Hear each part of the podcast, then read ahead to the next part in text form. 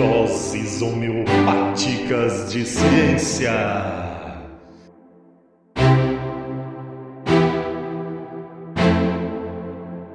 Olá, olá, primatas da internet, bem-vindos a mais um episódio do EnsineCast. Aqui quem fala é o James, biólogo, professor, ecólogo e educador ambiental e tentando fazer divulgação na internet. Antes do episódio começar, eu tenho apenas alguns recados, como de praxe. O primeiro recado é quanto à ausência dos professores Fernando e Cristiano desse podcast. Bem, ambos estão de férias, então eu tô assumindo aqui a coisa por enquanto, pegando essa batata quente. Logo que eles voltarem, a gente vai ter de novo episódios mais longos e que é comum no Cinecast, acho que é bem bacana. O outro recado é que o Ensinecast está nas redes sociais, divulgando ciência no Instagram, no Twitter, no Facebook. Nos sigam e nos compartilhem por lá. O Ensinecast tem um site para mais informações e contato também. Quem quiser informação detalhada sobre o que a gente fala, referências, é tudo por lá, tá? A gente também tá na maioria dos agregadores mais famosos de podcast. Porém, no Google a gente ainda não tá, a gente tá tentando resolver esse problema. Bem, clique em seguir no seu agregador de podcast. Se você usa o Apple Podcast, nos dê 5 estrelas por lá, isso é muito bom, ajuda a gente a crescer bastante. Muito obrigado. E como sempre, alguns agradecimentos ao pessoal que contribui para o Ensinecast. Hoje o agradecimento é muito especial, a gente está abrindo um espaço para divulgar divulgar os podcasts que estão iniciando também na divulgação científica, porque se ajudando a gente cresce muito mais rápido. Então bora lá. A gente quer agradecer muito ao podcast Sapcast, que é um programa que tem o intuito de trazer ciência de uma forma bem divertida e curiosa. Para biólogos tem um podcast muito bacana que se chama Indaga Biólogo, que ele fala muito sobre a profissão biólogo. Quem quer se aprofundar, dá uma olhada lá. O outro podcast é o Pod Science, que é um podcast feito por três amigos do curso de Ciências Biológicas da UFRRJ. Eu acho que eu falei os R certo, dois R's no nome da universidade. Que é um podcast muito bacana sobre ciência também, que eles tentam sempre trazer um convidado para falar de ciência. O outro podcast tem um nome que coça, que é o Renite Cósmica, que é um podcast muito bacana, também de divulgação científica, é claro, que ele é um podcast do projeto Sporum de divulgação científica do curso de biologia da UFSC. E por último, o podcast Morcegando Cast, que eu acho que esse eu não preciso nem falar sobre o que, que é, né? Que é um podcast muito bacana sobre morcegos quem ouviu nosso episódio sobre morcegos e gostou, vai lá no podcast deles para se aprofundar. Eles estão começando e seu apoio é muito importante. Muito obrigado a todos esses podcasts que eu falei, eles têm ajudado a divulgar o Cinecast e a gente está aqui ajudando a divulgar eles também. Valeu, pessoal. E por divulgar o Cinecast no Instagram, hoje eu quero agradecer ao Eduardo Queiroz, que participou do nosso podcast sobre os limites dos biomas, que é um podcast muito bacana. Vai lá e ouve. Ele tem uma qualidade de áudio um pouco pior, a gente estava começando, mas o conteúdo tá muito bacana. Quem começar e ouvir os nossos primeiros primeiros episódios, talvez note uma diferença no áudio. Não se assuste, um podcast costuma melhorar igual a gente está melhorando. Outro agradecimento é para Jéssica Valadão, que também sempre compartilha os nossos status. Valeu, pessoal, muito obrigado e sem mais delongas, vamos falar de educação hoje.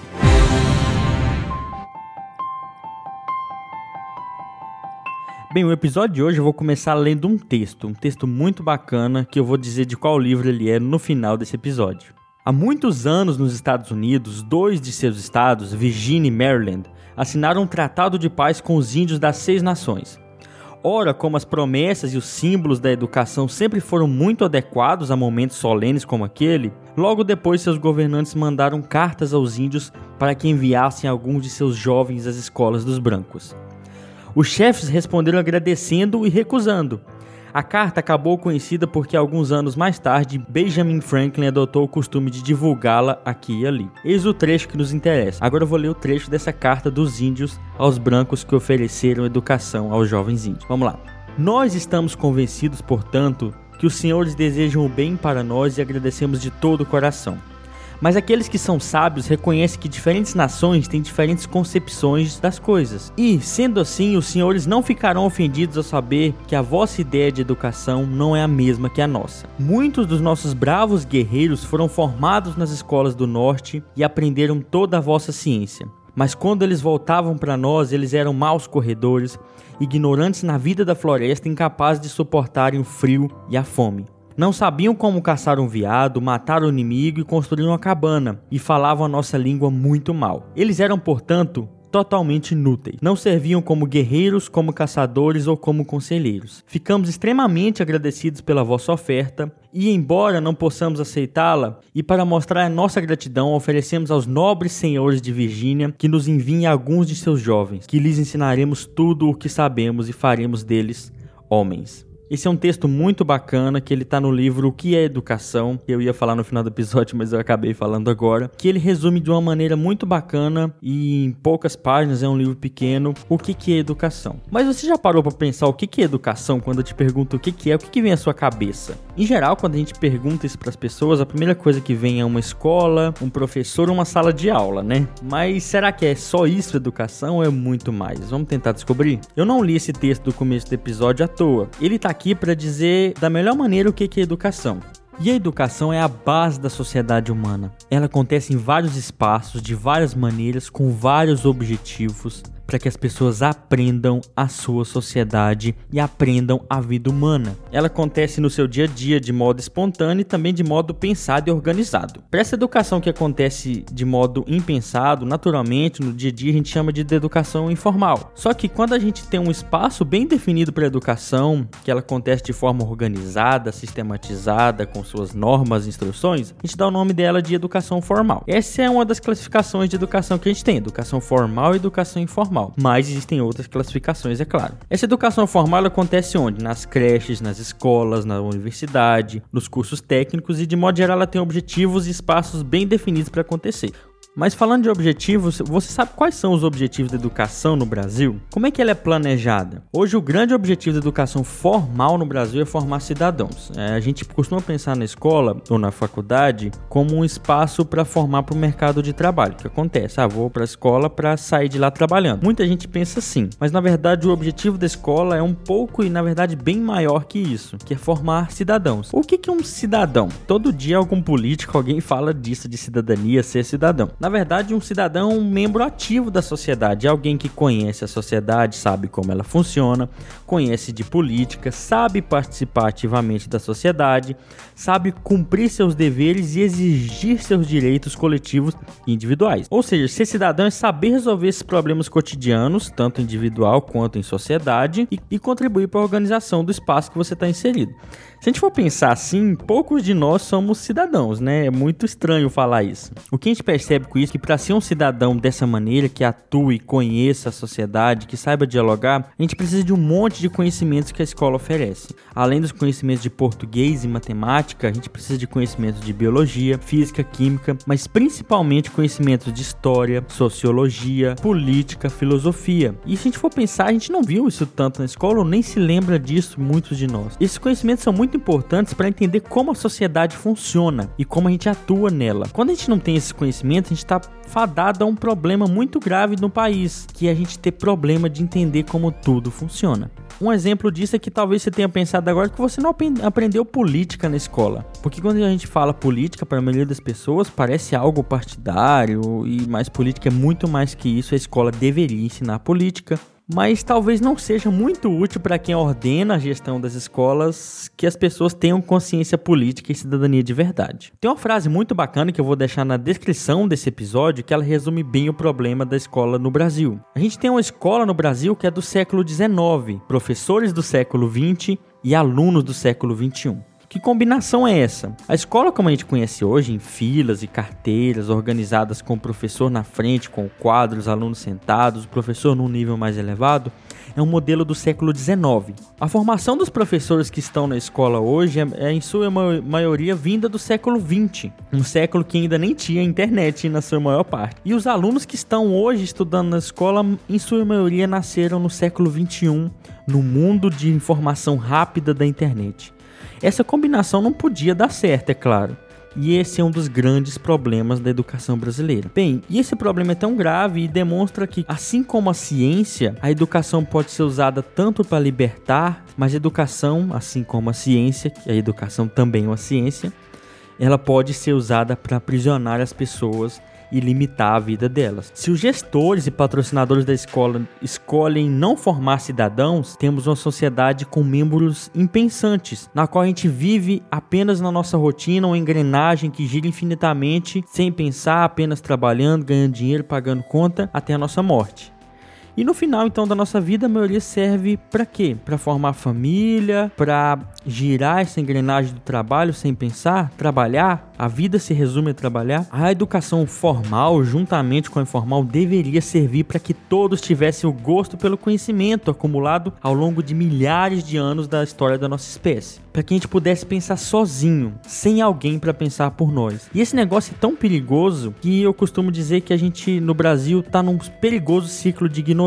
Como é que isso funciona? Se a educação não é boa para ensinar a gente cidadania e criticidade, a pensar criticamente, a gente escolhe mal quem pensa por nós, ou principalmente quem nos representa no governo. Se a gente escolhe mal essas pessoas, ou elas não vão cumprir os interesses da sociedade em geral, ou elas vão cumprir o interesse de pessoas específicas. E o que, que acontece? Essas pessoas não estimulam a educação crítica no Brasil. Se elas não estimulam uma escola forte, crítica, as pessoas saem de lá mal formadas e elas continuam escolhendo pessoas ruins para política, para ocupar cargos de gestão. Isso leva a um ciclo de estimulação de ignorância nas suas escolhas políticas escolhas políticas é quase redundante, mas isso é papo para outro episódio. Vamos depois falar sobre política, talvez. A gente fica reclamando às vezes sobre a educação brasileira, mas se a gente for pensar a longo prazo, ela melhorou bastante. Na década de 80, por exemplo, há 20, 30, 40 anos atrás, as pessoas sequer sabiam ler.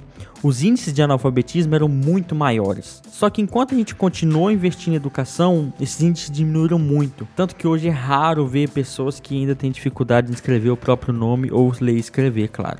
Só que infelizmente a gente só não pode apontar os erros e reclamar. A gente tem que agir. A gente tem que agir sobre a educação brasileira, principalmente embasado em trabalhos científicos de qualidade. Sem isso a escola não vai melhorar, não tem jeito. Não adianta só agir. A gente vê muita pessoa hoje chamando a TV para reclamar da escola, muita pessoa reclamando no Facebook, mas ela reclamou, mas ela às vezes não percebe de onde vem aquele problema da escola, por que ele é causado e o que aquele problema causa. Isso é muito perigoso, reclamar por reclamar, por agir é muito perigoso se a gente não for, se a gente não tiver algo bem pensado por trás. Então, como é que a gente pode melhorar a educação brasileira e melhorar a nossa escola? Primeiro é apoiar e valorizar os professores e sua formação.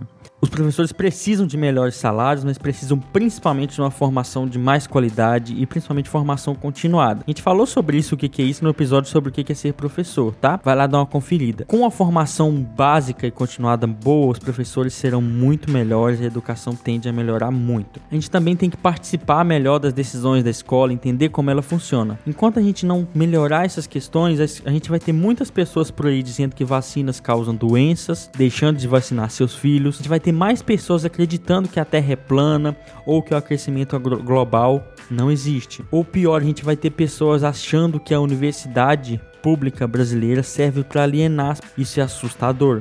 Então, a gente precisa melhorar a educação básica. E existem muitas pessoas por aí que estão lutando por uma educação formal, pública e gratuita de qualidade, porque a gente sabe como é o Brasil, nem todo mundo pode pagar por uma escola. Muitos professores, alunos e seus pais estão em busca de uma educação formal melhor. Eles estão participando das decisões da escola, tentando entender o que acontece dentro da escola, participando das reuniões de pais, de conselhos, de discussões, debates, estudos, leituras, para realmente agir na educação de uma forma funcional e não de uma forma apenas de reclamação por reclamação. Isso te leva a pensar qual a educação que você quer para o Brasil: a mesma de dois séculos atrás ou uma que cumpra com os desejos de uma sociedade pensante e justa como a do Brasil? Você quer uma educação que ensine o pensamento científico, que ensine filosofia, sociologia, história, política? Ou você quer uma educação que ensine apenas para o mercado de trabalho e para o mercado de trabalho que está mudando todo dia e você se vê num trabalho de repente que é obsoleto? Você precisa aprender algo novo e a escola não te ensinou a aprender sozinho. É isso que a gente tem que lutar, mesmo que a gente não tenha tido uma escola assim. E a gente só vai conseguir isso participando da maneira adequada, conversando antes de reclamar, entendendo os problemas de onde eles vêm. Converse bastante, dialogue, isso vai ajudar bastante, tá? Vá nas escolas, vá na universidade, pergunte antes de reclamar. Você quer fazer parte disso? Acompanhe a escola, acompanhe a universidade, converse e se organize com outras pessoas, seja professor, apoie os professores, cobre das pessoas que você escolheu para estar no poder político, porque o Ensinecast está tentando fazer sua parte, divulgando ciência, divulgando educação. E a educação também é uma ciência, ela pode ser usada para libertar, mas também para aprisionar. A gente nunca foi banhado com tanta informação de tão fácil acesso como hoje No seu celular você tem acesso a todo o conhecimento humano acumulado ao longo de milhares de anos. Só que a gente ainda não sabe como usar esse conhecimento. Estimule a educação formal do país e estimule também a melhoria da educação informal. Muito obrigado por mais esse episódio do Ensinecast, esse DHC. Qualquer dúvida, reclamação, é um tema muito amplo para um episódio tão pequeno, mas se você tiver dúvidas, sugestões, reclamações ou comentários, nós estamos abertos, estamos esperando sua reclamação. Muito obrigado. Todo o link complementar desse episódio tá na descrição dele no site ou no seu agregador mesmo. É só clicar lá, quer ver mais coisa, porque eu não citei aqui, vai lá e olha. Leia o livro O que é Educação. Muito obrigado e até o próximo DHC. Aqui foi o James. Falou, pessoal.